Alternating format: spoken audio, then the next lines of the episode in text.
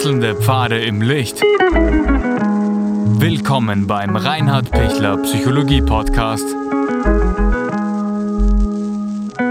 Diese Folge wurde ursprünglich als Video auf YouTube ausgestrahlt.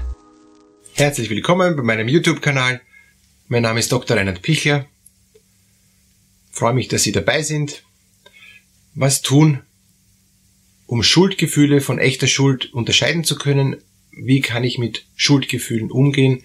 Und wie kann ich auch Schuldgefühle wieder loswerden? Ja, vorweg, ich freue mich sehr, wenn Sie den YouTube-Kanal abonnieren, freue mich, wenn wir in Kontakt sein können und freue mich über alle Kommentare von Ihnen. Was ist ein Schuldgefühl und, und was ist Schuld?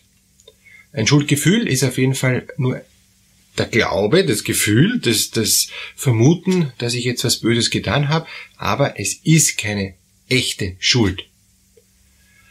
Ein Schuldgefühl ist nur etwas, was ich mir einbild, wo ich mich fertig mache, wo ich mir Gedanken mache, wo ich mir ein schlechtes Gewissen mache, ähm, was aber echt sinnlos ist, weil es ist nichts Schlimmes. Ich bilde mir nur ein, dass es was Schlimmes ist. Und ich steigere mich dann rein und ich finde das dann furchtbar und, und, und, und mache mich dann komplett fertig und, und glaube dann, ich bin der schlechteste Mensch auf der Welt. Stimmt alles nicht. Ich wäre sogar depressiv äh, durch die Schuldgefühle.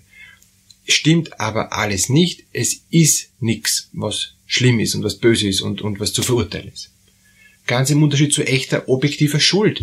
Wenn ich da was falsch gemacht habe, ja, dann, dann ist es auch wirklich ähm, zu bearbeiten, dann, dann ist es zu ändern, weil das passt nicht. Das zerstört Beziehungen, das zerstört mich selber, das, das, das, das macht alles kaputt. Und wenn das so ist, dass ich in einer ähm, Situation der, der, der permanenten Schuld lebe, wo ich mich ständig schwäche, ähm, dann wäre ich geschwächt und schwäche ich die ganze Umwelt rund um mich und, und dann ist es wirklich einfach schade. Ja? Dann, dann kann man auch von objektiver Schuld sprechen. Wie kriege ich jetzt das überhaupt die Unterscheidung klar? Was ist jetzt der echte Schuld und was ist eben nur eingebildete Schuld? Was ist eh nicht schlimm und was ist schon schlimm? Das ist immer bei einem ganz wichtigen Punkt. Sie haben recht, das ist nicht so einfach. Echte Schuld ist etwas, wo ich objektiv jemand anderen absichtlich schade oder objektiv jemand anderen Leid zufüge oder objektiv auch von jemand Dritten wahrnehmbar etwas tue, was dem anderen nicht gut tut, was der sicher nicht will und wo der sicher traurig ist und leidet. Das ist objektive Schuld. Auch wenn es für mich eh okay ist und wenn ich mir denke, wenn es mir passieren würde, mir wäre es egal. Ja? Also Beispiel, wenn ich geschlagen wäre, stört mich das nicht, weil ich wäre gern geschlagen, sagen wir. Aber wenn ich jemand anderen schlag, ähm, ist objektiv so, der will nicht geschlagen werden. Ich gehe mal davon aus, dass andere nicht geschlagen werden wollen. Gewalt ist nicht gut. Selbst wenn ich jetzt da masochistische Empfindungen habe und, und mich gern schlagen lassen würde, was jetzt nicht der Fall ist, aber als Beispiel, dann ja, dann, dann ist es objektiv, ist Gewalt schlecht. Niemals Gewalt. Gibt übrigens auch ein Video von mir dazu. Ähm, können Sie auch unten den Link finden. Niemals Gewalt. Wenn ich gewalttätig bin, sei es verbal, sei es emotional, sei es nonverbal, sei es im sexuellen Bereich, sei es im ähm, gesellschaftlichen Kontext, im systemischen Bereich, das passt nie. Und das ist immer, da lade ich dann immer Schuld auf mich. Wenn, wenn ich mir dann einrede, na, so schlimm war's nicht und der hat seine Pflichtwatschen verdient oder der wollte es ja selber, das ist, das ist alles Interpretation. Aber objektiv ist Gewalt gesellschaftlich nicht hilfreich, äh, zerstörerisch und führt niemanden weiter. Und damit ist es eine objektive Schuld. Und wenn ich jetzt erkenne, okay, ich habe dem Gewalt angetan, sei es jetzt da emotional oder sei es, ähm, sei es auch wirklich körperlich, ja, äh, dann muss ich das ändern. Erstens muss ich es ändern, sprich nicht mehr tun. Zweitens muss ich um Entschuldigung bitten und, und, und muss hoffen, dass man der andere vergibt. Und das braucht vielleicht eine gewisse Zeit. Da wird man nicht gleich sagen, ja, danke, ähm, dass du mich jetzt entschuldigst, ich, ich äh, bin eh wieder ganz äh, völlig äh, dir zugetan und alles in Ordnung. Der wird sagen, na, ich habe immer noch meine Verletzungen, ich bin immer noch erschüttert, ich, ich kann da nicht so schnell dir jetzt vergeben. Das halte ich nicht aus. Ich brauche Zeit. Die Wunden müssen ein Stückchen mal heilen, bis ich dir vergeben kann. Und dann kann ich auch nicht sagen, ja, jetzt vergib schnell, ich habe mich auch entschuldigt und es gibt's ja nicht, dass du mir die Schuld nicht vergibst, ja. Mach weiter. Es kann sein, dass die, dass die Wunden so tief sitzen, dass man der jahrelang nicht vergeben kann. Leider. Ähm, Wäre schön, wenn er vergeben könnte, aber ich habe den so tief verletzt, dass es nicht schafft der ist ja auch kein Maschine, der sagen kann, aha, hier kommt ein, ein Euro rein und, und unten kommt dann das Ergebnis Entschuldigung raus und, und damit ist erledigt. Dieser Prozess, der muss auch irgendwie damit zurechtkommen, dass ich ihn so tief verletzt habe und so viel angetan habe, dass er das überhaupt nicht so leicht vergeben kann. Es gibt auch Leute, die sind nachtragender und Leute, die sind weniger nachtragend. Das hängt wieder davon zusammen, äh, davon ab, wie sehr ähm, habe ich ein Grundvertrauen mitbekommen? Wie sehr sehe ich die Dinge positiv oder wie sehr sehe ich die Dinge urnegativ und bin total verletzt innerlich? Also deshalb Schuld um Entschuldigung bitten und dann hoffen, dass der andere einen Prozess macht, wo ich ihm vielleicht auch dabei helfen muss, damit er dann Schritt für Schritt mir auch wieder vergeben kann und ich wieder ein neues Verhältnis, ein neues Vertrauensverhältnis zu ihm aufbauen kann. Und, und da gibt's diese drei Schritte, die ich brauche, damit eine Entschuldigung gut passt. Zuerst muss ich mal ihm helfen oder er muss das selber mal aushalten, so wie es war. Zum Beispiel jetzt die Gewalt, diese objektive Schuld. Dann muss es innerlich annehmen, dass ich damals ihn eben geschlagen habe ja, und das jetzt nicht mehr tue, das muss innerlich annehmen und dann muss als dritten Schritt, so schwer es klingt, sogar sagen, ja, das war wirklich so, ich stimme dem innerlich zu. Ich sage nicht, dass es gut ist. Ich, ich, ich rede das jetzt mir nicht schön, auch, auch als der Geschlagene, sage ich nicht nur, aber eh schön, dass ich geschlagen worden bin, nein, nie im Leben, sondern er stimmt nur zu dem zu, dass es die Tatsache echt so war und er stimmt auch zu dem zu, dass sich der Mensch, in dem Fall jetzt ich, eben entschuldigt hat und dass es jetzt dann neu wird, ja, dass der neu wieder startet mit mir.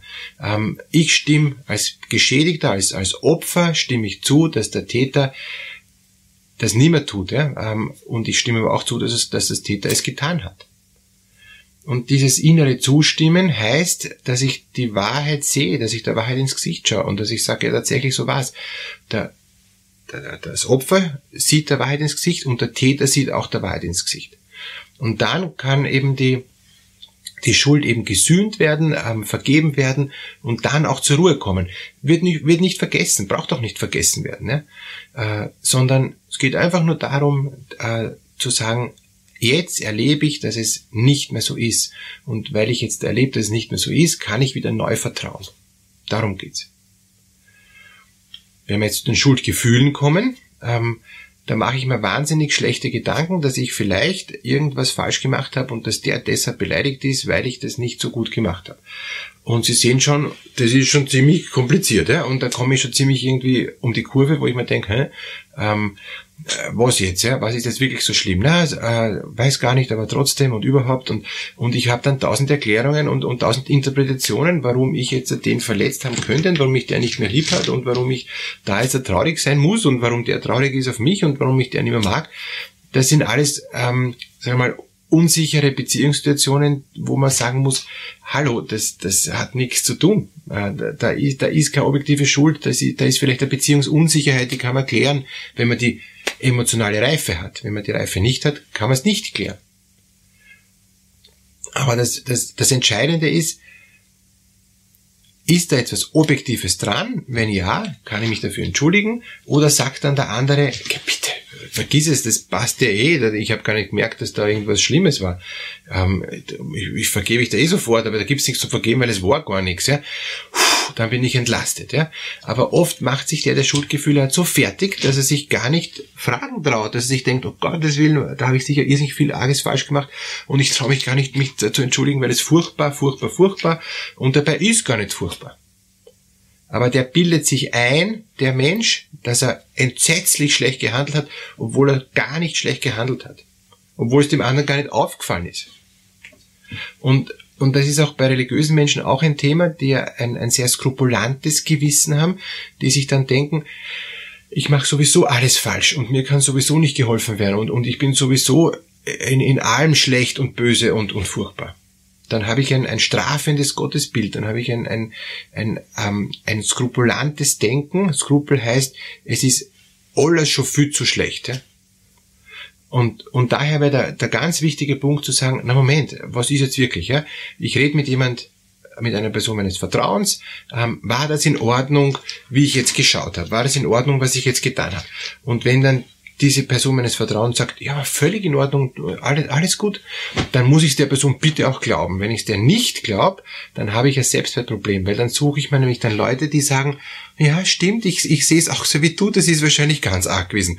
Und, und dann habe ich das Ergebnis, genau, die sieht es auch so und, und wir zwei skrupulanten Menschen hauen uns auf ein Backel zusammen, sagt man in Österreich, und wir haben jetzt wirklich das Gefühl, wir sind die Schlechtesten auf der Welt. Dann fühlen wir uns gut. Ähm, und Sie sehen schon, wenn ich eben jetzt der, der Schuldgefühl so umdrehe, dass ich mich schlecht fühlen muss, um zufrieden zu sein, dass, es, dass ich ein furchtbarer Mensch bin, dann hat's irgendwas. Gibt's aber. Manchen Leuten geht's nur dann gut, wenn sie das Gefühl haben, es ist alles schlecht und ich bin auch schlecht. Dann, dann haben sie irgendwie das Gefühl, jetzt fällt ein bisschen Druck ab, weil dann muss ich nicht mehr perfekt sein. Gut, dann aber bitte raus aus der Perfektionismusfalle ähm, und, und sich nicht fertig machen für, für Bereiche, wo man sagen muss, na, hat echt keinen Sinn. Schuldgefühle sind zu entlarven als das, was sie sind, nämlich, dass sie keine objektive Schuld sind. Und wenn Sie Unterstützung brauchen, wie Sie aus den Schuldgefühlen rauskommen, kann ich Sie gern coachen. Ähm, Sie können gerne Kontakt mit mir aufnehmen oder sprechen Sie mit jemand, einen guten Freund, gute Freundin und fragen Sie einfach, findest du das auch so? Wenn, wenn die sagt, ja, finde ich auch so, dann checken Sie, ob die auch Schuldgefühl behaftet ist oder ob die ganz gesund von ihren Empfindungen ist. Und ich würde eher zu jemand gehen, der, der gesunde Empfindung hat und sagt, nein, da war gar nichts. Also ich finde, das ist überhaupt nichts Schlimmes. Dann hören sie eher auf die, als wie auf, auf Leute, die sagen, ja genau, mir geht's auch immer so und ich, fühl, ich bin auch so. Ja? Also wenn zwei Depressive sich unterhalten, ist die Welt nachher sicher nicht schöner, sondern noch schlechter. Und, und deshalb die Empfehlung, raus aus diesen Schuldgefühlen, raus aus der Schuldgefühlfalle, weil dann wird man nur noch depressiver. Schwächt übrigens auch den gesamten Organismus auf Mikronährstoffebene. Es sinkt der Magnesiumspiegel, es sinkt der T3-Spiegel, ähm, es sinkt das Dopamin, es sinkt das Serotonin, das kann man alles, auch B, die B-Spiegel sinken, ja, ähm, ist unwahrscheinlich, wie, wie man das auch nachmessen kann, wenn man das Glas immer nur als halb leer sieht und nie halb voll. Tatsächlich ist es beides. Es ist halb voll und halb leer. Es ist beides wahr. Es ist nur eine Frage der Sichtweise, aber bitte schauen Sie doch auf die gute Sichtweise. Das Glas ist halb voll. Dann kommen Sie raus aus den Schuldgefühlen. Alles Gute Ihnen.